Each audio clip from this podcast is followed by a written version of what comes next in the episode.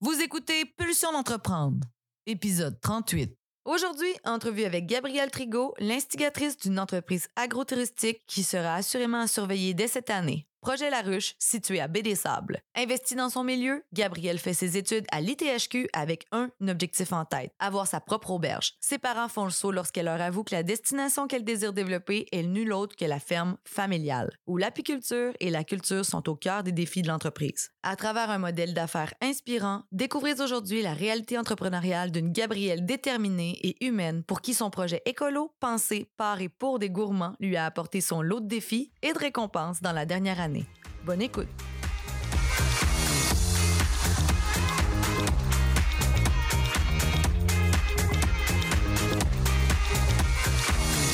D'entreprendre, c'est un rendez-vous où la perfection n'existe pas. Ce sont des discussions, des outils et des trucs livrés généreusement par des entrepreneurs de cœur et des humains fonceurs qui se sont remis plusieurs fois en question. Je suis Sab Dion et j'ai pris le pari d'avoir le maximum d'impact dans la vie des gens qui, comme moi, sont curieux et friands de croissance personnelle et professionnelle. Que tu sois salarié ou en affaires, je t'invite à te poser des questions. Écouter quelques histoires et anecdotes qui te donneront envie de transformer tes prochaines pulsions en action. En direct de la saison 3, édition Ambassadeur de l'Est, dans un contexte de rêve à bord du studio mobile Spatio. On est présentement stationné face au fleuve au cœur du village de Métis-sur-Mer et si tu souhaites découvrir le projet, visite le sabdion.com. C'est parti!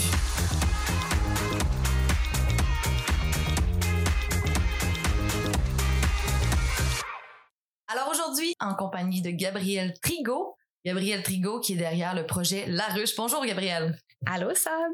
Hey, je suis tellement contente d'avoir une jeune femme qui est revenue en région, non seulement pour reprendre les rênes de l'entreprise familiale, mais aussi pour en développer une à vos couleurs, avec l'identité euh, d'apiculteur, le background d'apiculteur que ton père Thierry avait développé dans les dernières années, et apporter une touche d'innovation très, très, très collée à la terre, aux ressources qu'on a ici disponibles sur le territoire, une table champêtre. Présente-nous ton projet, Gabriel. Oui, mais c'est déjà une belle entrée en, la matière. Euh, donc, moi, j'ai étudié euh, à l'ITHQ. Donc, euh, pour moi, c'était vraiment important de d'inviter les gens, de leur faire vivre une expérience. Il y avait vraiment tout cet aspect-là de service à la clientèle que je voulais développer sur l'entreprise.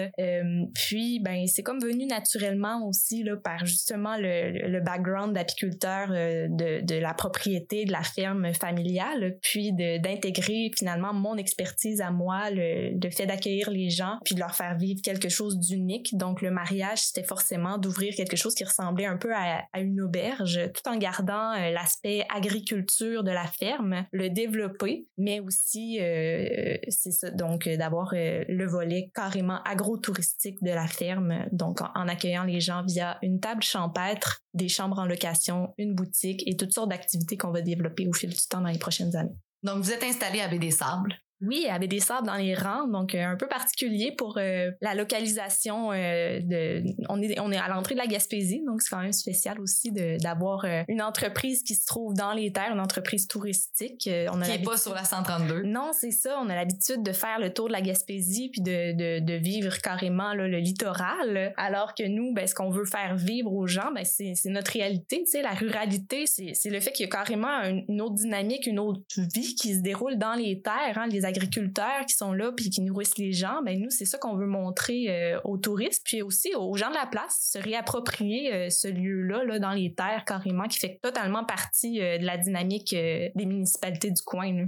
Donc, fille d'apiculteur et fille aussi d'une maman qui est agronome. Oui, exactement. Donc, On sent le, sentiment d'appartenance à la terre, là, c'est important. Oui, oui, oui. Ben, j'ai, baigné là-dedans. Fait que c'est sûr que, que ça ressort, ça ressort carrément dans, dans le projet. C'est... Et là, pour le, le, bien de tout le monde, tu vas me définir qu'est-ce que c'est pour toi l'agrotourisme et aussi la table champêtre. Parce que je pense que c'est un, quand même un terme qui est, qui est utilisé, mais qui est très peu populaire au Québec. En tout cas, du moins, il n'y en a pas tellement. Donc, je veux entendre aujourd'hui le ta bouche à toi qui a travaillé vraiment fort pour mettre ça de l'avant Qu'est-ce que c'est une table champêtre? Bon, une table champêtre, c'est une marque déposée. Donc, il y a vraiment une définition très précise de ce que c'est une table champêtre. C'est une marque déposée qui appartient à Terroir et Saveur, qui est euh, finalement euh, un organisme chapeauté par Agrotourisme et Tourisme Gourmand, l'Association de l'agrotourisme et du tourisme gourmand. Euh, donc, par définition, une table champêtre, c'est une forme de mise en marché qui est réservée aux agriculteurs. il doit y avoir minimalement 50% des ingrédients qui figurent sur un menu de table champêtre qui proviennent de la ferme qui est propriétaire de la table Donc, en d'autres mots, il faut fournir la majorité des ingrédients qui vont être valorisés sur le menu. Puis, euh, ça se déroule donc directement à la ferme. Donc, ça fait partie intégrante de l'expérience de visite de la ferme. Pour moi, l'agrotourisme, c'est euh, c'est vraiment de renouer les liens entre euh, les gens qui habitent le territoire rural et euh, les, les, consommateurs. J'aime moyen ce, terme-là. Tout le monde est consommateur, mais les gens qui vont faire leur épicerie, finalement, il y a comme cette espèce d'intermédiaire-là qui nous distancie de la réalité des agriculteurs alors que on mange trois fois par jour à tous les jours de notre vie. C'est extrêmement important, l'alimentation dans notre vie. Puis, c'est ce qu'on va essayer de renouer finalement, ces liens-là entre les gens qui mangent et les gens qui produisent ce qu'on mange pour que, que ça devienne un peu plus normal de, de comprendre comment se déroulent les choses chez les agriculteurs. Ainsi que la disponibilité des produits, j'imagine. Ben oui, vraiment. Euh, quand, quand tu grandis sur une ferme, euh, tu sais, la saisonnalité, euh, tu la vis quotidiennement. Quand on trouve des fraises en janvier à l'épicerie, ben il y a quelque chose qui est pas normal. Puis ben tu prends conscience justement de qu'est-ce qui est disponible à quel moment, puis pourquoi on a des fraises en janvier au Québec? Ben c'est parce que c'est un tour de force là. C'est soit que ça vient d'extrêmement loin, soit ça a poussé dans une serre au Québec, mais c'est pas naturel. Qu'est-ce qu'on fait pousser chez vous présentement? En ce moment, euh, ce qu'on peut euh, récolter, c'est surtout des verdures, des radis. On va commencer tranquillement à avoir euh, des, des, courgettes, des légumes qui poussent plus rapidement. Mais pour l'instant, là, c'est des petits ravioles, des, des verdures, des épinards, des choses comme ça. Mais qu'est-ce qu'on va mettre de l'avant sur le menu de la table champêtre? C'est une bonne question. quand on a commencé, évidemment, ça pouvait pas être juste le miel là, qui allait qui allait être valorisé sur la table champêtre à hauteur de 50% du menu. En tout cas, ça aurait fait un menu mielleux. Très mielleux. On aime ça quand même, mais euh, il y a eu le, défi de vraiment diversifier les productions pour qu'on soit en mesure de répondre à ce critère-là qui est le, à peu près le seul là, euh, dans la définition de la table champêtre. Euh, alors, on a mis en marché un volet maraîcher pendant deux ans via une formule de panier de légumes. Puis, cette année, ben, on va les, les valoriser à la table champêtre, puis les surplus vont être écoulés à la boutique qui se situe dans le même bâtiment. Donc, on a à peu près 45 variétés de légumes différents. On a visé la, variété, la diversité plutôt que le volume. Donc, on est vraiment dans des, petites quantités, mais euh, beaucoup de variétés pour apporter un peu tout le temps à la table champêtre des légumes différents, puis des couleurs, des saveurs, euh, des textures, toutes sortes de choses qui vont faire varier le menu. Sinon, on est ici dans les productions animales. On a euh, du porc, on a du bœuf, on a de l'agneau. On a accueilli euh, des poules pondeuses euh, il y a quelques jours. Donc, ça, c'est les, les productions qu'on va valoriser à la table champêtre. Ouais.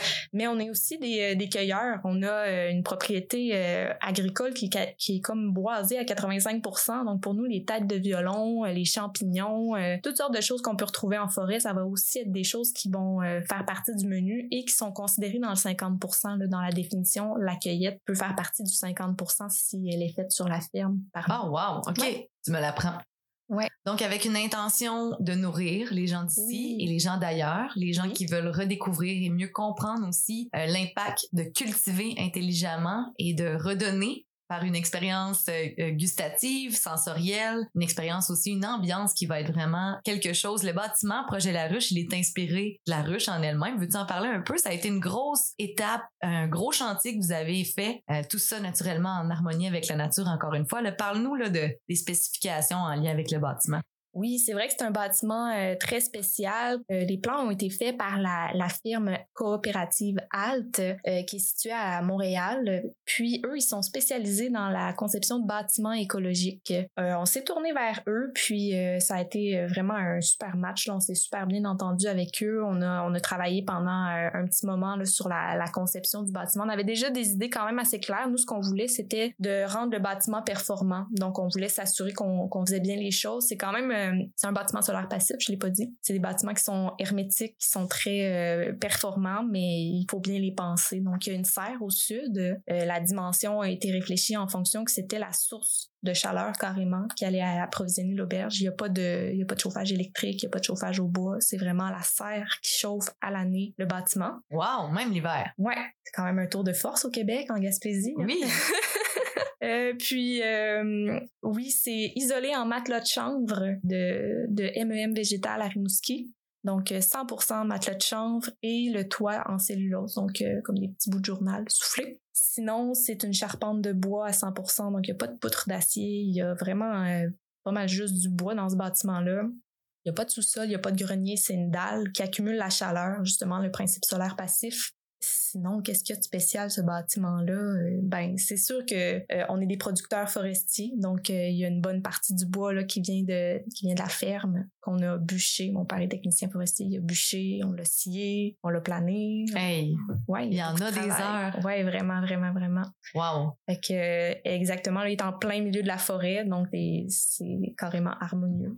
Tu as cinq chambres au total, si je me trompe pas? Il y en a quatre en location, mais c'est à la base d'une résidence. Donc, euh, il y en a deux qui nous appartiennent à nous, donc notre, euh, notre partie personnelle. Puis, euh, effectivement, les quatre autres sont en location, puis ont toutes une fenestration orientée vers le sud. une grande fenestration, il y a comme deux étages de fenêtres dans chaque chambre. C'est des fenêtres superposées, il y a beaucoup de lumière qui rentre dans chaque pièce. Ça fait partie de, du, du, principe solaire passif. donc, c'est super lumineux. Il faut absolument que vous allez voir ça sur Instagram. C'est pas juste lumineux, c'est très beau. Euh, t'as as assurément un, très bon sens de l'esthétisme et ça va se reproduire autant euh, dans l'ambiance du lieu que dans les assiettes, euh, assurément. Oui, vraiment, euh, ça va, ça va être de toute beauté. Puis effectivement, allez voir ça sur les réseaux sociaux. Écoute, là, Gab, toi, t'es revenu en région après avoir fait ton passage à l'ITHQ. Est-ce que pour toi, euh, devenir entrepreneur, ça avait toujours été un objectif que tu avais en tête depuis ton tout jeune âge ou ça s'est tricoté en cours de route? Moi, ce projet-là, puis c'est sûr qu'il s'est, précisé avec le temps, il s'est défini en fonction de, de des fois de certaines contraintes, hein, parce que on est quand même en zone agricole, donc c'est pas des projets euh, habituels dans la zone agricole, c'est pas des projets qui sont normalement autorisés. Fait que c'est sûr que le projet s'est défini avec le temps, mais euh, je dirais que ça fait depuis que j'ai 11 euh, ans que je parle d'une auberge. Donc pour moi, oui, sans le savoir, j'allais devenir entrepreneur en concrétisant ce rêve-là, même si bon à 11 ans, tu sais, on on projette certaines choses, mais on les réalise pas nécessairement parce que, tu sais, il y a plein de choses qui peuvent changer par après. Mais moi, quand on me posait la question, hey, tu te vois où dans 5 ans, dans 10 ans, puis finalement, bon, ça a pris plus de temps que ça, on va se le dire, mais euh, ouais, c'est, c'est quelque chose que, que ça fait longtemps que je traîne avec moi, je pense, l'entrepreneuriat. Puis d'ailleurs, euh, je sais même pas si tu es au courant, moi, euh, avec une amie en 2011, donc ça fait 11 ans, j'ai ouvert un café à Baie des Sables qui s'appelait La Petite Bouffe d'ici. Non, je suis pas au courant. Non? OK. Ben, euh, Je suis une fille de café, fait que c'est sûr que tu m'aurais vu à un moment donné au détour. Mais en fait, j'étais pas en région, j'habitais en, Europe euh, à ce moment-là, donc euh, ça explique cela. Mais ça a pas été long parce que c'était l'été entre mon secondaire 4 puis mon secondaire 5. Oh boy, OK. C'est ça. Donc, euh, on a fait notre plan d'affaires. On a eu une aide financière du Fonds quartier énergie éolienne de presque 10 000 On a eu un, on, était dans les, locaux de, du saucissier gaspésien, là, sur le bord de la 132. Euh, on a opéré pendant un été, puis euh, c'était vraiment hot. C'était ta première vraie aventure, là. Ben, en restauration, en entrepreneuriat, ouais. En plus, tu avais comme 16 ans. Exact. Wow. Ouais. Fait que l'année d'après, ben, j'ai fini mon secondaire 5. Je me suis inscrite à l'ITHQ. J'ai fait un été comme euh, sous-chef à l'auberge du Grand Fleuve. Wow. Puis euh, je suis partie à Montréal. J'ai fait mon programme à l'ITHQ en gestion de la restauration pendant trois ans. Je suis restée un autre trois ans par la suite parce que ben j'avais 20 ans. Puis c'est euh, à 20 ans revenir en région, je sais pas. Tu sais, j'avais envie de, de, de, faire mon trip de ville, puis aussi de prendre l'expérience en restauration. j'avais l'impression que c'était plus facile de le faire en ville. Puis je suis revenue à 23 ans, donc il y a quatre ans. Wow, ça passe vite, hein? Oui, vraiment. Puis, fait que t'es une fille d'admin. T'es es quand même bonne là-dedans, mais d'abord et avant tout de public, de service client, puis de cuisine. Je l'apprends là en te parlant. Ouais, ben oui, euh, tout ça. En fait, euh, le cours que j'ai suivi, c'est gestion de la restauration. Donc, c'est sûr que, que pour moi, toute la partie administration, gestion, comptabilité, ressources humaines, c'est toutes des choses que j'ai vues, mais c'est sûr qu'on se dessine un, un, profil un peu au travers de tout ça. On a des cours en service, on a des cours en cuisine, on a des stages à faire. Moi, j'ai fait mon stage en cuisine chez Colombe Saint-Pierre. Puis, euh, ben c'est sûr que tranquillement, c'est dessiné plus un profil de, de service à la clientèle, même si j'adore cuisiner. Mais euh, c'est sûr que là, au stade où j'en suis avec l'entreprise, il y a une extrêmement grosse partie d'administration, toutes les demandes de permis, tout ça. Donc pour l'instant, euh, je suis plus en administration qu'en quoi que ce soit d'autre. En création ou en production. Ben oui, euh, c'est ça. C'est un coup à donner. Puis aussi, ben le fait que je suis quand même nouvellement maman, ben ça fait en sorte qu'il y a beaucoup de choses que je peux pas faire avec euh, cette nouvelle réalité là donc euh, aller dans les jardins aller en cuisine aller euh, faire des choses plus terrain c'est plus difficile c'est un c'est un défi. Donc forcément l'administration ça s'est dessiné comme étant quelque chose de plus simple à, à concilier avec ma nouvelle vie de maman. Avec petit bébé Léo. Oui. Le porte bébé c'est pratique hein, mais ça fait un temps aussi là. Ouais puis là il est lourd là. Il y a plus qu'un an il veut pas être dans son porte-bébé de toute façon. Il a, trouvé comment le détacher lui-même. Ouais, c'est ça, il est rendu là. Donc là, présentement, euh, vous allez ouvrir très, très, très prochainement. Oui. Et ça a été des gros chantiers, on le comprend, non seulement avec la construction du bâtiment, aussi tout l'aspect euh, administratif, les permis, le volet légal, etc. Le développement de tout ça dans une harmonie aussi familiale pour toi, là, tu sais, je veux dire, tu collabores avec tes parents, tu collabores avec ton frère, ta sœur, ton conjoint à travers ce projet-là. Ça a été mm-hmm. quoi les grands défis que vous avez rencontrés?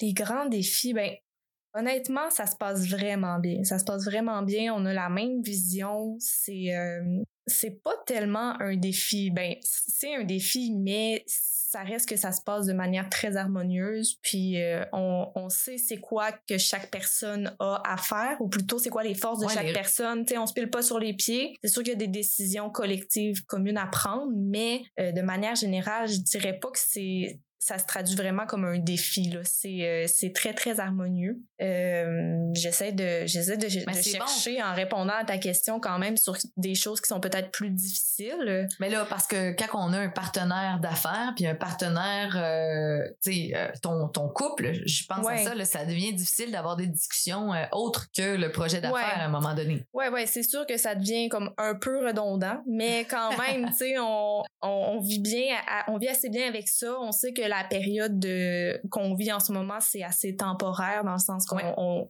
il faut qu'on se place là, tu sais, il faut qu'on justement, faut justement, on finit la construction, puis on, on, est à un stade où ben c'est un rush à donner, mais ça se passe honnêtement très bien. Le pas le plus gros défi, mais je dirais ce qui aurait pu être le plus euh, à appréhender, c'est le fait de, de, d'ouvrir ça avec mes parents. Il y a quand même un, clash générationnel, il y a un nouveau projet. C'est, c'est pas juste on continue les activités que, que mon père avait entrepris. Il y a carrément euh, les nouvelles activités. Mais honnêtement, mes parents sont tellement contents qu'on ouvre mon projet de mon rêve, puis que je sois de retour dans le coin, euh, leur petit-fils, euh, leur beau-fils, tout ça, tu sais, ils sont tellement contents qu'il se passe quelque chose d'autre après eux sur la ferme, wow. qui sont vraiment, vraiment impliqués, puis vraiment très euh, disponibles. Oui, vraiment. J'aurais pas pu demander mieux, tu sais, mes parents sont à fond dans le projet, là, vraiment. Est-ce que ça a été une surprise pour tes parents d'apprendre que tu faisais ton retour? Ouais, vraiment. Je pense qu'ils ont été euh, vraiment surpris, même si, comme je disais tantôt, pour moi, ça a toujours été euh, vraiment clair que je voulais ouvrir une auberge, mais à un certain moment, j'imagine qu'ils en ont douté quand ils m'ont vu finir mon programme, rester un an, deux ans, trois ans, euh, sais, me faire un chum, commencer à me bâtir quelque chose d'un peu plus stable là-bas. j'imagine que oui, ils, en ont quand même douté. Puis quand on, on, est revenu en 2017 avec Sam, passer un été, j'ai euh, participé à, l'ouverture du Boston au Jardin de Métis. Puis euh, on est retourné à Montréal euh, parce qu'on avait signé un bail, puis on, est retourné passer une année, puis on s'était quand même dit, ben l'été prochain on revient officiellement. Puis c'est cette année-là qu'on a commencé à travailler sur un plan d'affaires, tu sais, pour vraiment mettre sur papier nos idées, qu'on a rencontré la coopérative ALD pour les premières ébauches de plans. Donc cette année-là, même si on était encore à Montréal, elle a été vraiment importante là, dans le démarrage toute la réflexion. Là. Ouais. Parle-moi donc de ça, ça, ça m'intéresse parce que euh, j'ai rencontré plusieurs entrepreneurs qui ne croient pas en cet exercice-là de plan d'affaires Pour toi, tu as l'air d'avoir apprécié, avoir fait l'exercice. Est-ce que tu as trouvé ça plate, vraiment intéressant de te poser question, question, question, question, revenir parfois sur certaines décisions, certaines avancées?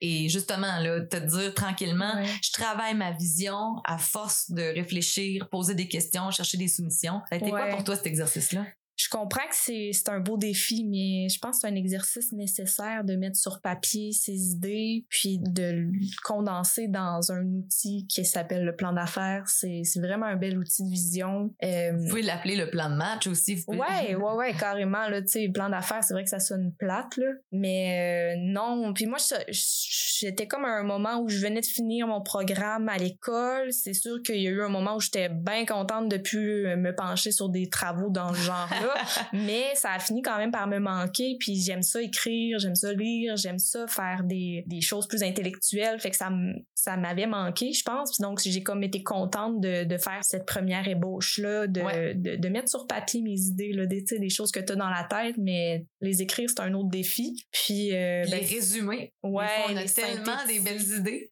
Les synthétiser, comme tu dis. Mm-hmm. Fait que c'est pas juste intellectuel pour toi, ça t'a permis d'avancer puis de réfléchir à chaque étape. Oui, puis après tu fais le travail de recherche de financement, tu t'approches des gens, tu essaies de convaincre des gens, tu essaies de convaincre ta famille d'embarquer dans ton projet. En tout cas, moi je vois ça comme un incontournable. C'est c'est c'est carrément le le fruit de, ben ta réflexion. Puis en même temps, ça fait sérieux. Oui. Ça démontre que tes arguments, tu les as déjà trouvés. Mm-hmm. Tu as, réfléchi sur plusieurs aspects, puis les gens que, à qui tu frappes à la porte sont là vraiment soit pour t'aiguiller, corriger certains éléments qui font partie de ton plan d'affaires, revoir le volet peut-être financier. C'est quand même pas un petit projet que vous levez présentement. Là. Le volet financier a assurément dû être critique pour vous, là, parce que sais, quand on est en agriculture, qu'on veut faire les choses aussi en encourageant l'économie circulaire, en faisant affaire avec des gens d'ici, en utilisant des matériaux nobles, ça a dû être assez critique au niveau euh, financier pour vous. Hein? Vraiment, oui. Euh, j'avais pas nécessairement beaucoup d'argent. J'avais quand même commencé à mettre de l'argent de côté, donc ça démontrait quand même le sérieux de ma démarche. Mais euh, j'ai quand même la fierté de dire que nous on a tout fait ça sans emprunter rien du tout.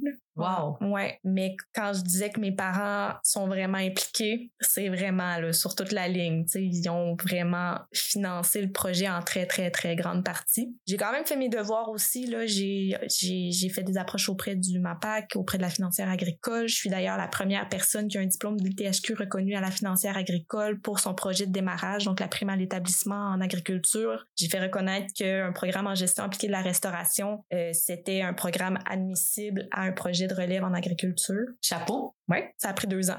deux ans? Oh wow. ouais, ça a pris deux ans, mais euh, avis à, à tous mes, mes collègues de l'ITHQ, si vous avez un projet en agrotourisme, c'est possible. C'est possible de, de faire reconnaître votre euh, programme euh, à la financière agricole.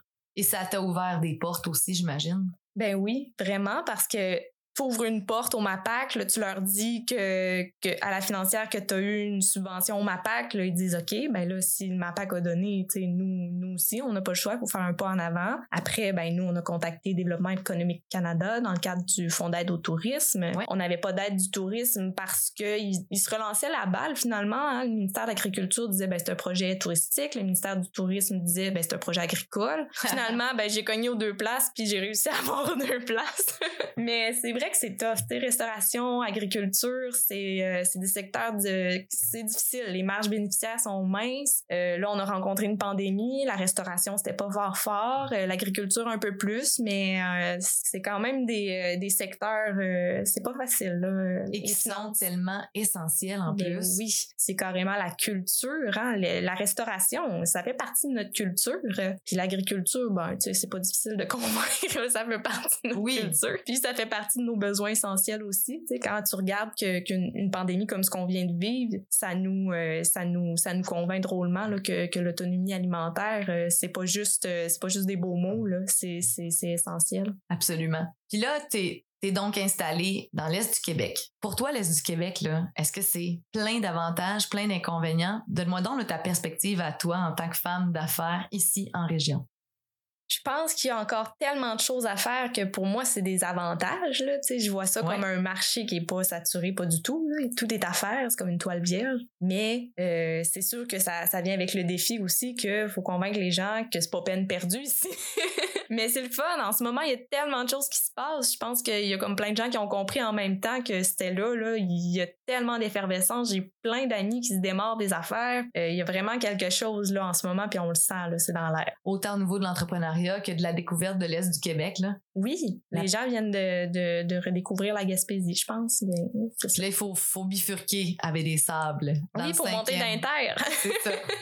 mais c'est le fun, ça a des avantages aussi. Euh, les terres, euh, au bord du fleuve, c'est, c'est beau le fleuve, mais il peut faire froid. Dans les terres, il fait pas froid. Il fait chaud. oui. Ah, c'est génial. Écoute, euh, tu es une fille impliquée énormément à la ferme, mais aussi euh, dans ta communauté. Parle-moi donc des implications que tu trouves le temps de faire malgré tous les dossiers que tu dois livrer dans, dans une semaine, dans une journée. Euh, ben, une des premières choses que j'ai fait en, revenant dans le coin, c'est présenter ma, ma, candidature pour un poste qui était vacant à la municipalité comme conseiller euh, conseillère municipale.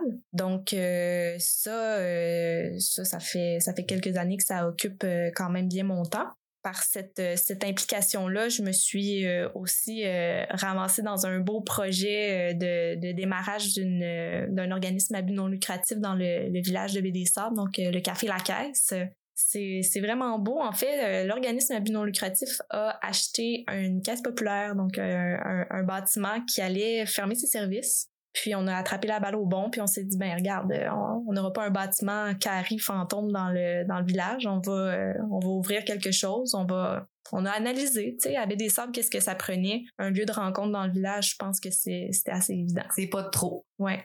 Puis le café La Caisse, donc, on y sert de la bouffe, à boire. Oui.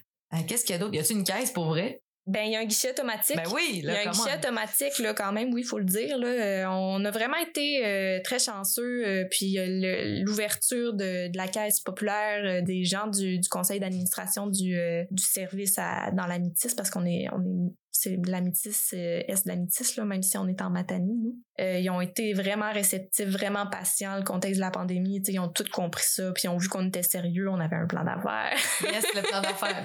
puis euh, on a été assez convaincants, je pense. donc, convaincantes, je veux dire, parce que c'était juste des filles sur le conseil. Puis euh, ouais, c'est ça. Donc euh, comme tu disais, oui, de la bouffe, du café, euh, une boutique, ça c'est la, la vache à lait, on va dire, mais c'est un organisme non lucratif qui doit survivre au travers de tout ça. Mais à la base, l'idée c'était vraiment d'offrir un lieu pour que les gens puissent se rassembler, puis briser l'isolement carrément là, parce que c'est c'est pas toujours facile dans un petit village. tu sais, à des Sables, on est 630, 630 quelques. Puis si t'attends après un privé, des fois, tu vas attendre longtemps. on s'est pris en main.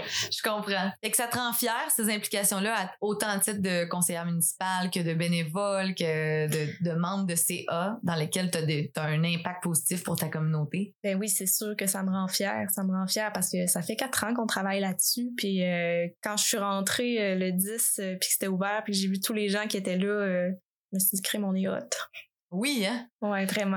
Ah ben ça aussi. Donc euh, Abbé des Sables, deux endroits jusqu'à maintenant sur la carte euh, par Gabrielle. Donc chez elle au projet La Rue, le café La Caisse pour un, bon petit latte ou quelque chose. C'est en bord du fleuve en plus, des mm-hmm. tables de pique-nique. Euh, j'ai vu ça là. Je vais y aller évidemment très très bientôt. Essayer ça puis profiter de la belle vue. Ouais, ouais, on n'arrêtera plus, on n'arrêtera plus juste 30 minutes gazer puis s'attraper un petit snack au dépanneur à baie des Sables, ça sera plus juste ça. ça devient un détour obligatoire. Ouais. Ah, c'est bon. Écoute, j'ai une dernière question à te poser par rapport à ton background. Veux-tu me partager une réalisation dont tu es fier présentement, quelque chose que tu as fait dans ta vie, là, que tu te dis, hum, ça, dans mon petit baluchon, ça a été un gros plus pour moi?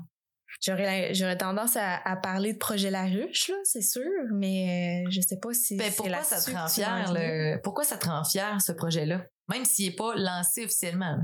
Qu'est-ce qui te rend fier? De pas avoir lâché peut-être? Ouais, il y a ça, mais aussi d'avoir respecté la vision qu'on avait, tu sais, que tout le monde se sente bien dans ce projet-là parce que c'était c'était mon intégration moi, mais c'est quand même tout un changement de cap là pour mes parents aussi. Euh, puis je pense que j'ai j'ai quand même très bien respecté la vision qu'ils avaient, tu sais, c'est c'est la propriété qu'ils ont acheté il y a 30 ans là, fait qu'il y avait quand même quand même une vision pour ça. Euh, ils ont travaillé fort dans les premières années là, euh, ils ont déménagé la maison, ils l'ont toute rénovée, la maison familiale. ils ont ils ont planté des arbres, ils ont ouvert un jardin, ils ont construit une miellerie, ils ont fait beaucoup de choses. Puis je pense que le fait que j'arrive avec un nouveau projet, mais qui respecte tout leur travail d'avant, tu sais, moi ça, ça me rend fière parce que j'ai l'impression de bien faire les choses. Ah, c'est bien dit. Puis tu sais, on n'a pas beaucoup parlé des abeilles.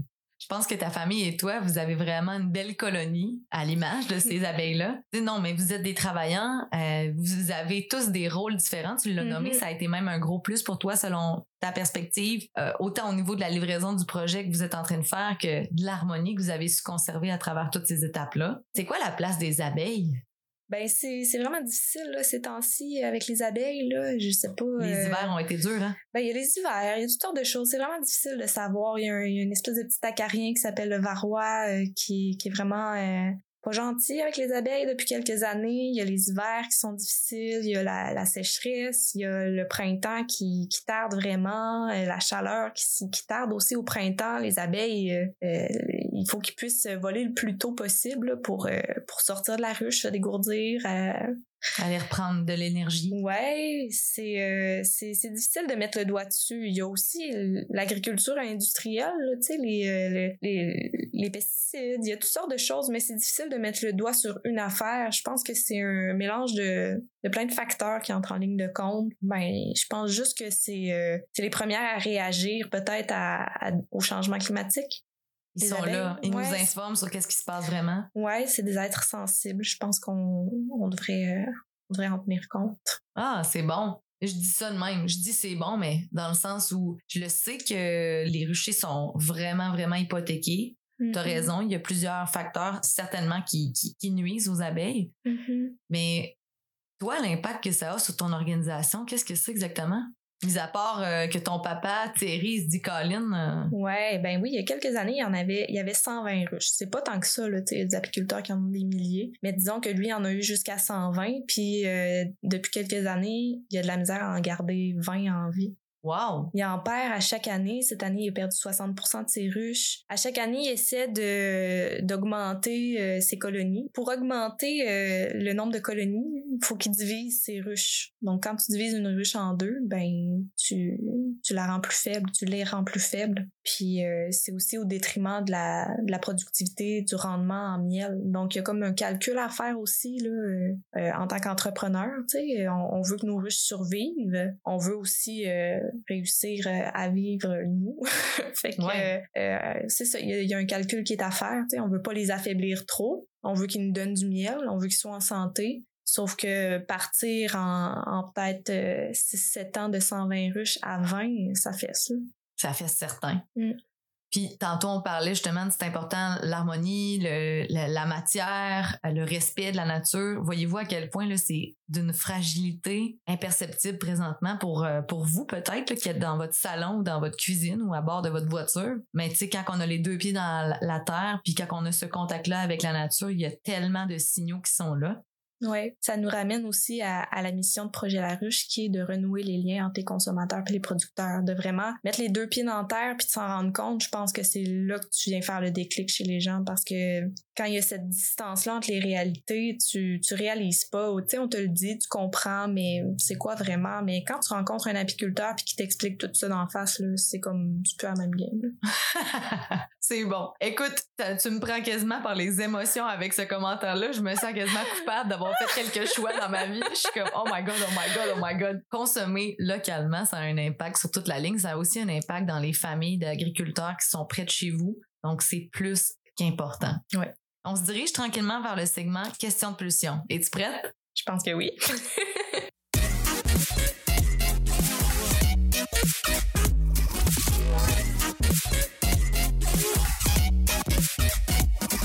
Question de pulsion, c'est un segment dédié à la nature humaine dans toute sa splendeur et son imperfection. Si tu penses que notre vie drive nous a été offerte sur un plateau d'argent, ouvre bien tes oreilles car tu vas être surpris de découvrir notre passé. Le but du jeu, des questions en rafale sur des pulsions et des sujets hors normes qui nous ont marqués de près comme de loin. Le défi pour l'invité, être fidèle à soi-même et répondre le plus authentiquement possible.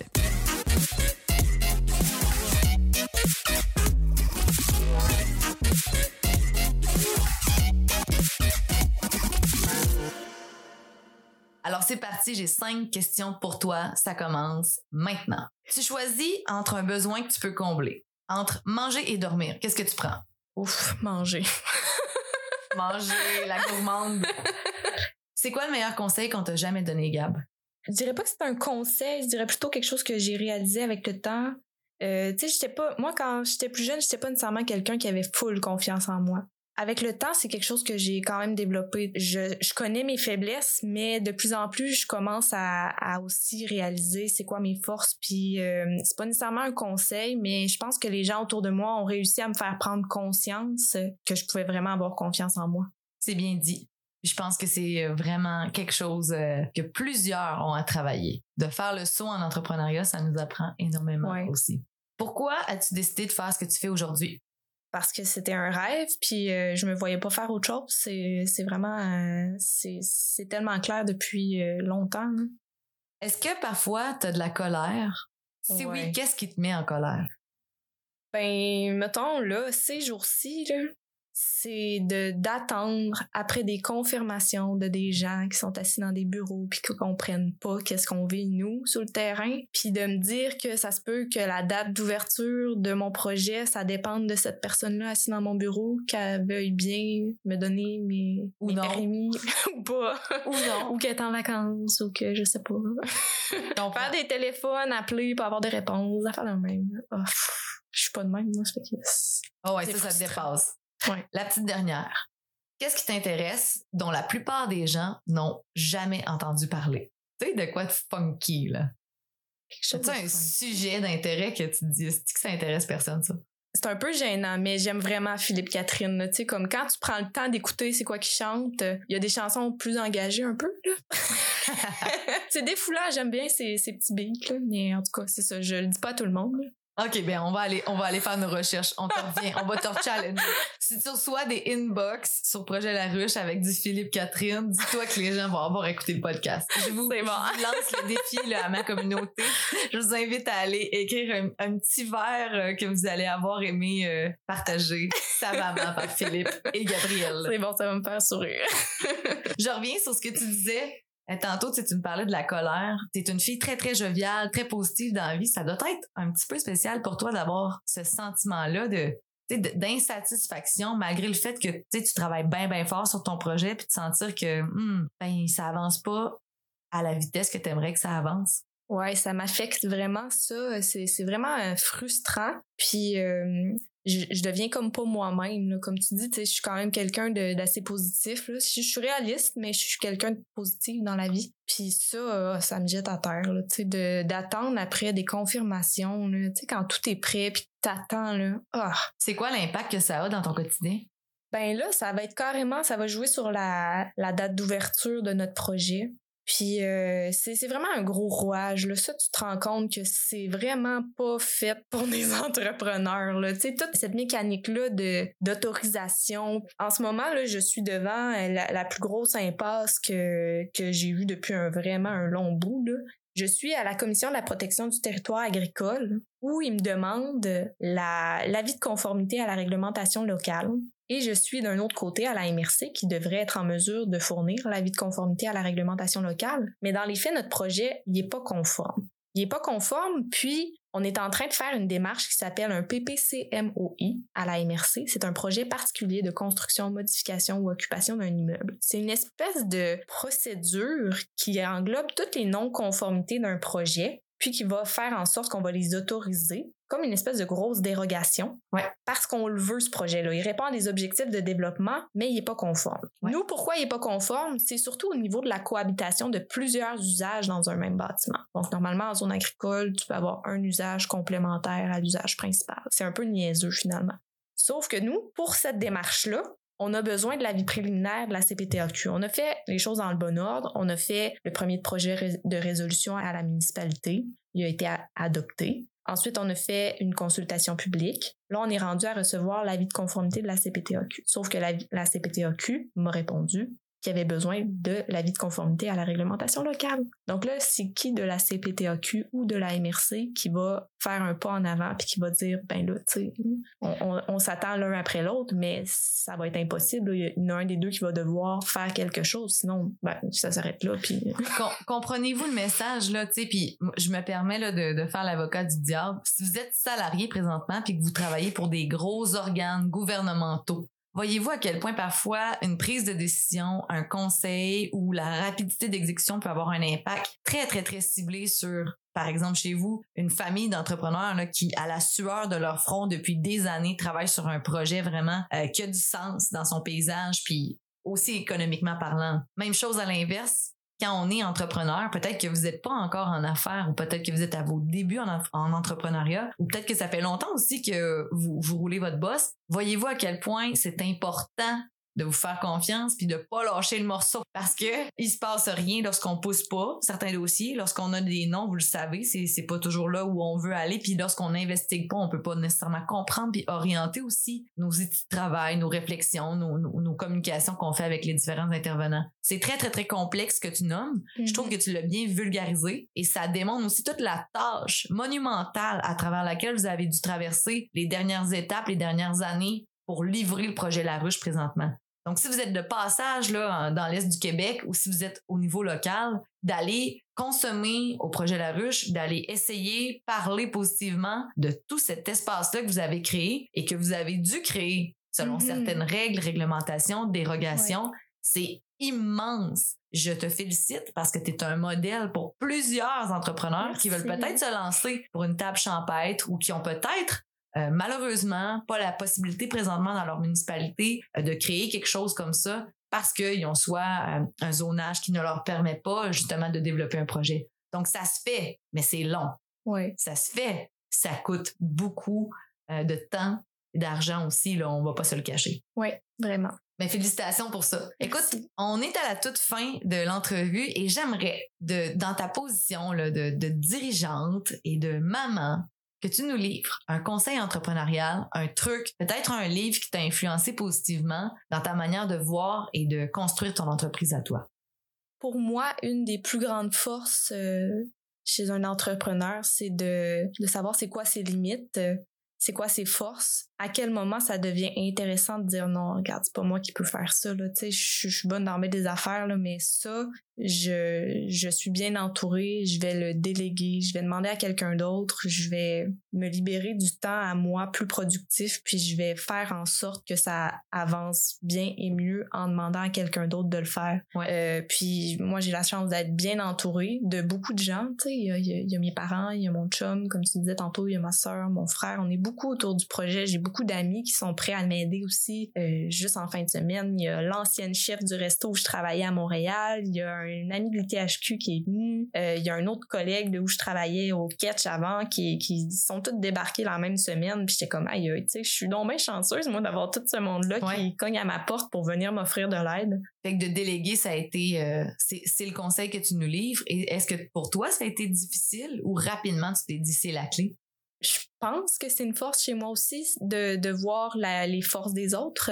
Ah, puis de, de me dire, ben regarde, définitivement, cette personne-là est meilleure que moi pour faire ça. Donc, euh, des fois, ça peut avoir l'air un peu, euh, bon, un gars, ben, bonne pour déléguer, hein? mais oui, je pense que oui, je peux faire beaucoup de choses, mais je peux pas tout faire, je peux pas tout bien faire surtout. Puis euh, de déléguer, ça ça m'a vraiment beaucoup Je trouve que tu le présentes bien. Tu sais, les gens ne délèguent pas tous pour la même raison. Ouais. Mais toi, de, le présenter de cette manière-là, je suis bonne pour repérer les forces des autres. Euh, j'aime beaucoup ça, je prends ça en note.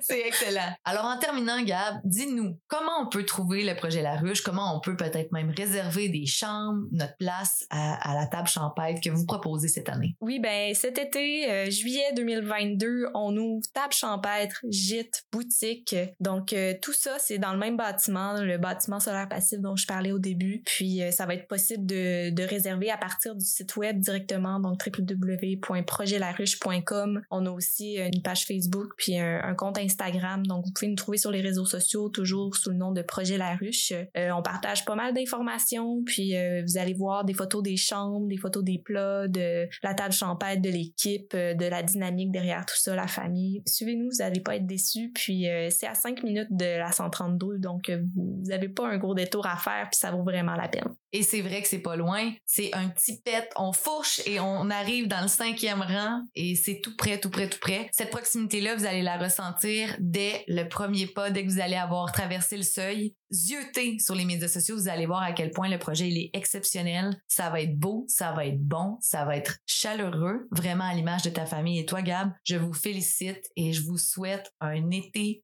comme vous le souhaitez et plusieurs belles saisons qui s'en viennent. hein. Des saisons qui vont être gourmandes et très, très, très nourrissantes pour le bedon et l'esprit. Merci, Sab. Ça fait plaisir. À la prochaine!